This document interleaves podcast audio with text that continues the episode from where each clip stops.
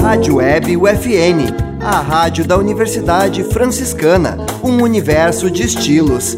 Acesse www.universidadefranciscana.edu.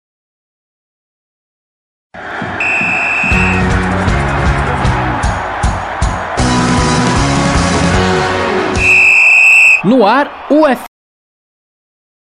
Você vai saber agora as principais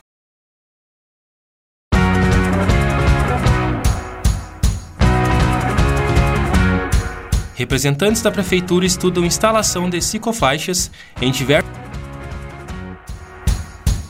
Com apoio da prefeitura, torneio de Jiu-Jitsu vai reunir atletas da região no domingo. Rio Grandense perde o jogo de ida das oitavas no Gauchão Sub-20. Equipe de futsal feminino garante vaga em etapa decisiva de competição. Jogo de estreia dos Soldiers na BFA pode ser adiado.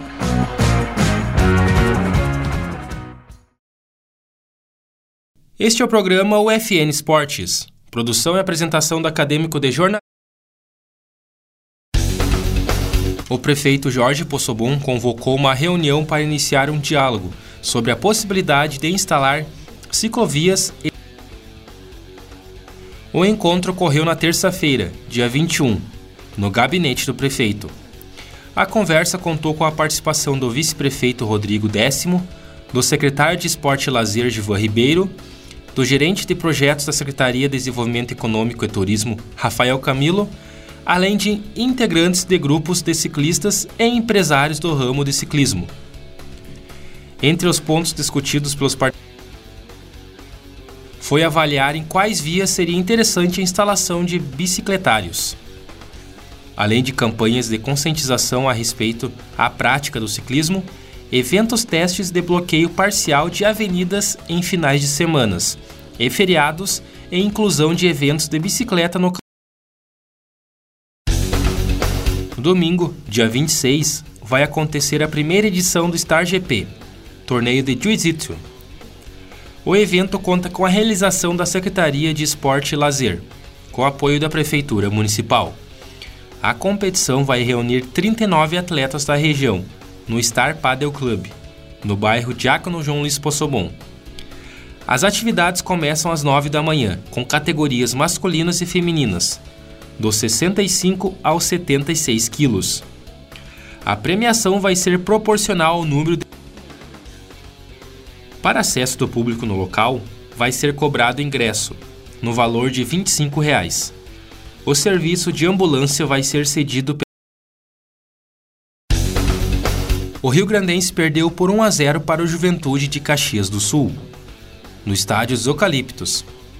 Confronto válido pelo primeiro jogo das oitavas de final do Campeonato Gaúcho Sub-20. O único gol da partida foi marcado por Robson, aos 34 minutos da etapa complementar. Logo depois, o zagueiro do Periquito, Léo Rocha, foi expulso e o Esmeraldino não teve forças para reagir. Por enquanto, a Federação Gaúcha de Futebol marca o duelo da volta para o próximo sábado, dia 25, às 3 da tarde em Caxias. Os santamarienses precisam vencer ao menos por um gol para levar a o Penharol garantiu vaga na etapa estadual da terceira Copa Sul-Rio-Grandense de Futsal a equipe santamariense venceu as duas partidas realizadas em Tupanciretã. Contra as Patroas Futebol e 7 a 3 do Esporte Futebol Clube. Com o resultado, o Penharol confirmou classificação para disputas que vão ocorrer em 24 de julho, com local e data ainda. O Penharol confirmou classificação para disputas que vão ocorrer em 24 de julho, com local ainda a ser definido. O certo é que o time de Santa Maria vai estar no grupo H e vai ter como adversárias a ASE de Santa Rosa e o Sport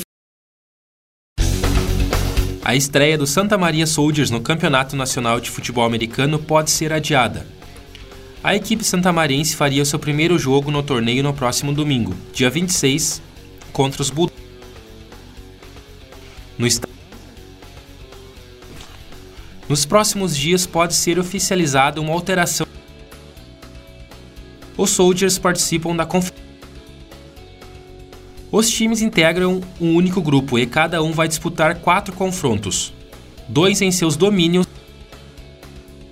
Os dois melhores garantem os quatro seguintes entre o terceiro colocado contra o sexto e o quarto contra o quinto. Essas agremiações vão disputar um jogo único na casa.